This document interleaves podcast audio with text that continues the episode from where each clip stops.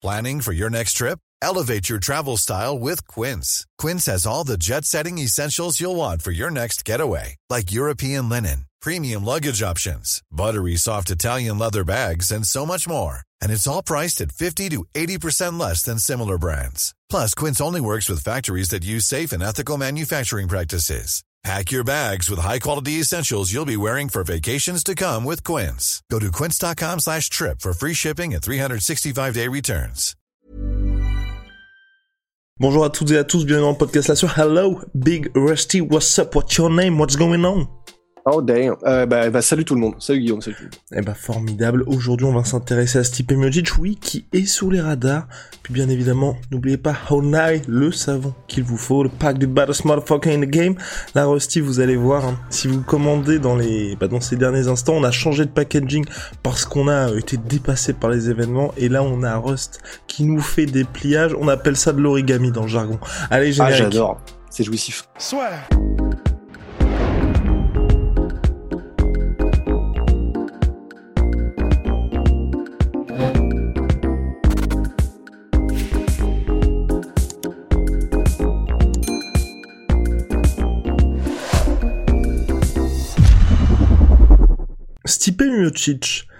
On en entend, on en entend, plus parler depuis sa défaite face à Francis. En mars dernier, UFC 260 quand même, c'est quelqu'un qui a été, euh, selon Dana White, hein, qui a été mis euh, tout en haut en tant que plus grand heavyweight de tous les temps. Pour toi, que se passe-t-il, Ross? Que se passe-t-il autour de Stipe Miocic?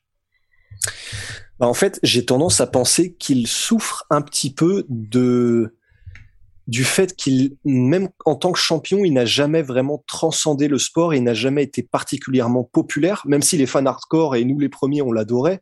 Et c'est particulièrement dans sa, dans la dernière partie de carrière où vraiment il était devenu champion, il défendait son titre. Enfin, tu sais, il était vraiment, euh, il était lui-même quoi. C'est-à-dire qu'il faisait des vannes, il était, euh, il était, euh, il était à l'aise devant la caméra. Donc on l'aimait bien, mais c'est vrai qu'il a jamais eu ce côté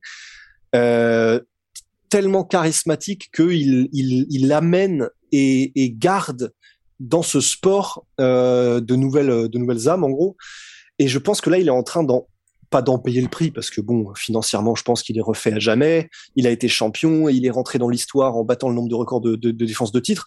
Donc il est très bien, hein, il est très bien. Mais effectivement ce côté un petit peu on a l'impression qu'il est tombé dans l'oubli déjà. C'est très étrange, mais je pense que c'est dû à ça. C'est je pense que c'est dû au fait que ben, avant et pendant son règne, les gens, euh, tout le monde reconnaissait ses prouesses sportives, mais il n'a jamais été quelqu'un qui vraiment, euh, à part quand il était à Cleveland et que en gros, euh, bah, il défendait ses titres, il faisait des oh ouais, et qu'en gros il, il soulevait la foule, mais à part ça, Ce qui est arrivé Ben, une seule a- fois. hein. Ce qui est arrivé voilà, c'est arrivé une fois. Et à part ça, en fait, voilà, il a jamais vraiment eu ce côté euh, euh, transcendant pour pour un combattant. Et pour un poids lourd particulièrement, c'est vrai que c'est dommage parce que c'est la, catégorie reine.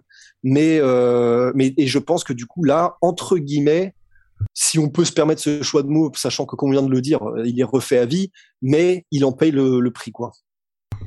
Mais donc pour toi finalement, what's next pour notre cher Stipe Miocic? Parce que c'est vrai que là, il a pas annoncé de retraite. Aux dernières nouvelles, hein, il préparait sa, mon sa montée, veux dire sa montée. Non, mais en tout cas, euh, gagner un petit peu plus de poids parce que c'est vrai que la différence avec Francis était assez criante. Et c'est quelqu'un qui n'a pas non plus été consulté pour le titre intérimaire. Et c'est ça qui est particulier avec Stipe, j'ai trouvé dans ses sorties, c'est qu'il était en mode, j'aurais aimé être consulté, mais c'est pas sûr que j'aurais pris le combat pour la ceinture intérimaire. Enfin, quand on connaît l'UFC, c'est c'est enfin je suis désolé de dire ça mais c'est un peu stupide enfin au moins tu dis j'aurais aimé être consulté j'aurais pris le combat direct mais si c'est en plus ah bah laissez-moi le temps d'y réfléchir ils ont pas le temps les gars à l'UFC donc si c'est juste une question de respect par rapport à son statut si forcément sa réponse allait être non bon Bah c'est ça. En fait, c'est ça le problème, c'est que tu vois, par cette simple réponse, je trouve que ça synthétise pas mal le entre guillemets, il, comment dire.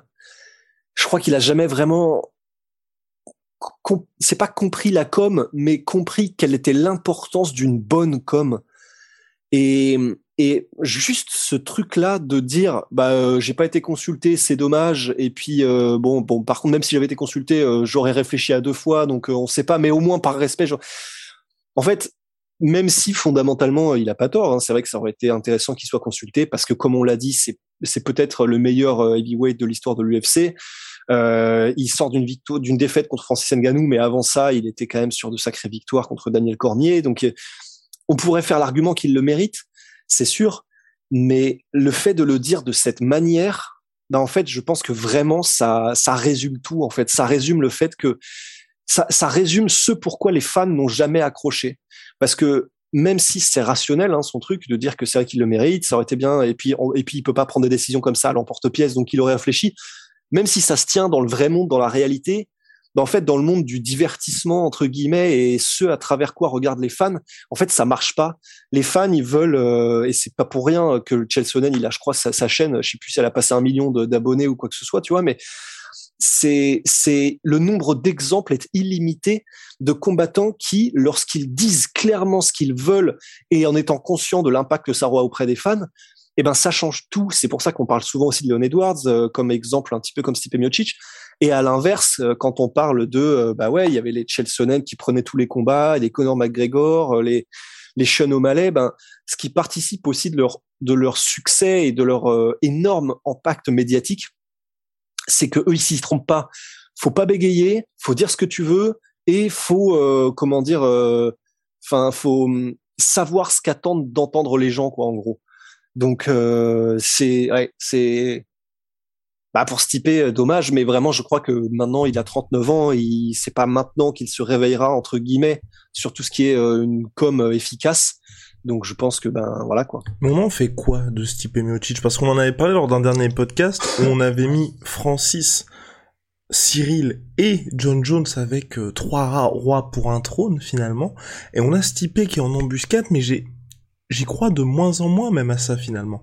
Parce que là, il y a d'autres gars qui poussent. Peut-être que l'UFC sera tenté, pourquoi pas de remettre un petit peu Derek Lewis euh, sur le devant de la scène, sachant que Derek Lewis a dit, après ce combat de ce week-end, il aimerait bien affronter Stipe Miocic. Mais le problème, moi je trouve que ce serait très bien pour Stipe, tu vois.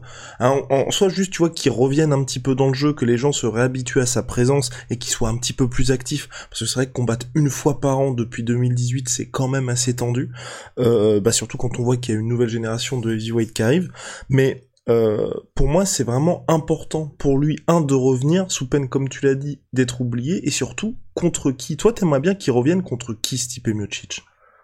Sachant bah, que, si tu veux, je, reprends vite fait le, le classement. Donc, on a Francis qui est champion, Cyril qui est numéro 1 en champion intérimaire, 2 Stipe Miocic, ça n'a aucun sens ce que je suis en train de faire. oui, mais je vois ce que tu veux dire. 2 Stipe Miocic, 3 Derek Lewis, 4 Curtis Blades, 5 Alexander Volkov, 6 Jasny Rosenstruck, 7 Chris de Kraus, 8 Shamil Abdouragimov, 9 Marcin Tibura, 10 Thomas Pinal.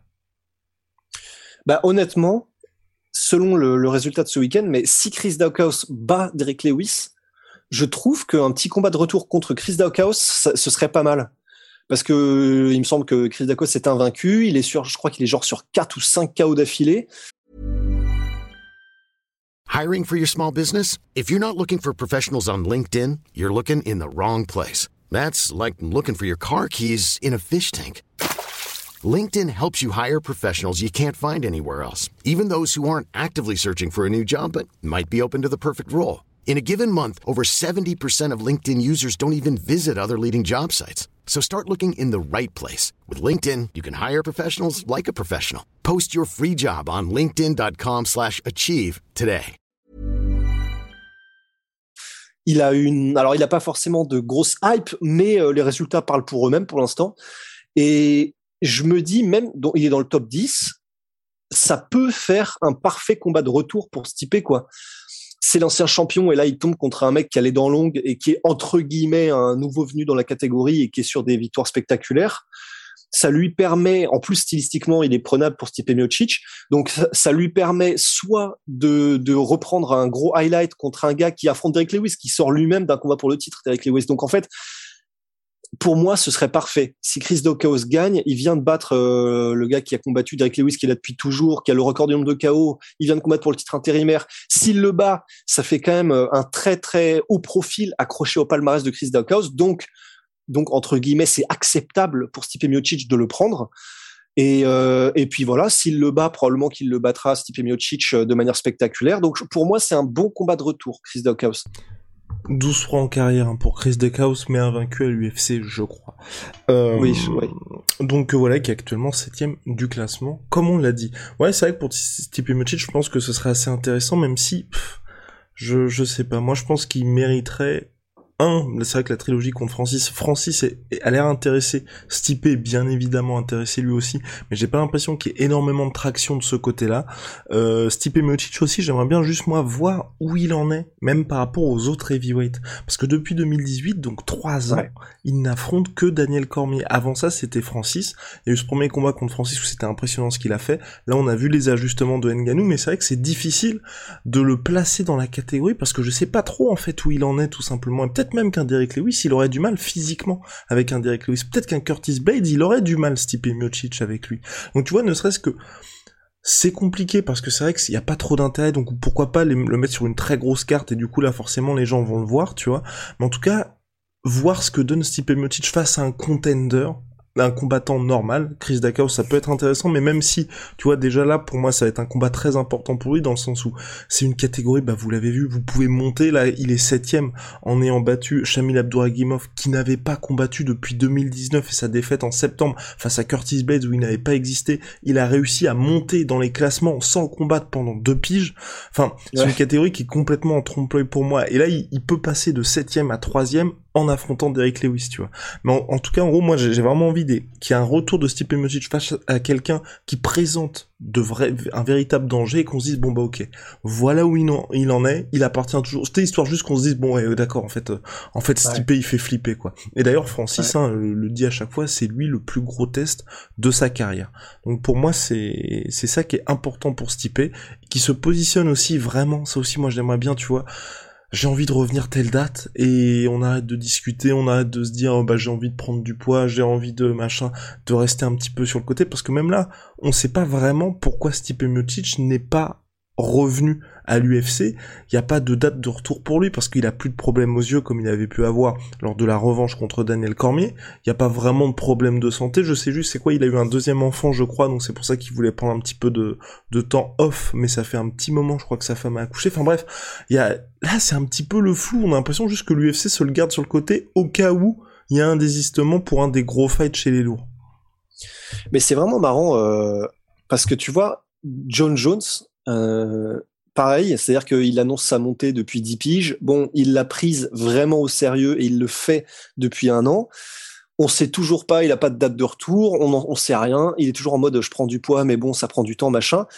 C'est vraiment marrant parce qu'on pourrait théoriquement dresser un parallèle parce qu'ils sont dans la même situation en fait. C'est-à-dire que bah, tous les deux n'ont aucune date de retour et ne sont très flous sur quand est-ce qu'ils veulent revenir. Tous les deux ont des objectifs, mais qui sont un peu euh, enfin pour nous fans, c'est impalpable. C'est-à-dire euh, prendre du poids pour Stipe et pour euh, John Jones, modifier un petit peu leur physique pour être euh, pour être ciblé sur certains adversaires en particulier ou en tout cas pour coller à ce qui à ce qui est aujourd'hui le top de la catégorie.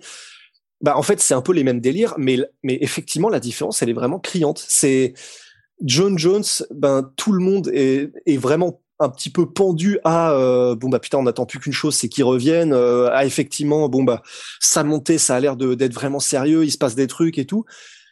Et Stipe en fait ben qui a dit la même chose euh, il y a enfin ouais vraiment je sais pas c'est le vide en fait. C'est mais même chez les fans j'ai l'impression que c'est c'est un peu le vide. Les gens seront contents s'il revient mais j'ai l'impression que s'il ne revient pas c'est pareil en fait. C'est bizarre un petit peu et je et je pense que ça doit être un petit peu lié à sa personne enfin aux personnalités aussi quoi parce que bon il y a évidemment le fait que c'est John Jones que c'est euh, invaincu euh, ever. Bon évidemment toujours pareil il a parlé des décisions contre Santos et contre Dominique Reyes. Mais euh, sur le papier invaincu de tous les temps et bah forcément il y a, y, a, un petit peu plus d'intrigue sur le fait qu'il monte de sa catégorie enfin. Il va affronter des mecs qui sont des monstres quoi soit Cyril soit Francis et quoi donc c'est vrai aussi qu'il bénéficie de cette intrigue, mais je pense aussi que sa personnalité et le fait qu'il sache se vendre, qu'il soit actif sur les réseaux sociaux et tout, joue aussi en faveur de, de, de John Jones et que ça dessert un petit peu euh, Stipe. Il n'a ni l'un ni l'autre. Exactement, à suivre en tout cas. Pour Stipe Miocic, ça pourrait sur le papier, rendez-vous compte, là on peut être sur quelque chose, on en parlait aussi de Thomas Spinal dernièrement qui nous avait un petit peu déçu, mais si tout le monde est actif, si l'UFC paye les gars le salaire qu'ils souhaitent, en tout cas leur donne ce qu'ils souhaitent, on pourrait avoir une catégorie complètement dingue. Enfin vraiment une catégorie VOA et tout. Quasiment, j'allais dire tous les week-ends, non, mais euh, des espèces de mini-tournois où on se dit, putain, on sait pas vraiment ce qui va se passer, parce qu'en plus, chaque chaque gars a des styles différents, a des forces différentes, et c'est vrai que, sur le papier, Stipe Miocic et peut-être Cyril Gann, à mon sens, hein, sont les plus complets, mais sinon c'est vraiment des combattants qui sont experts dans leur domaine, donc ça ferait de très belles oppositions de style. En tout cas, affaire à suivre Big Rusty, on se retrouve très très vite pour de nouvelles aventures. Big shout out my sweet pay, my sweet protein, et Venom, sponsor de l'UFC, sponsor de la soirée. See ya. See ya.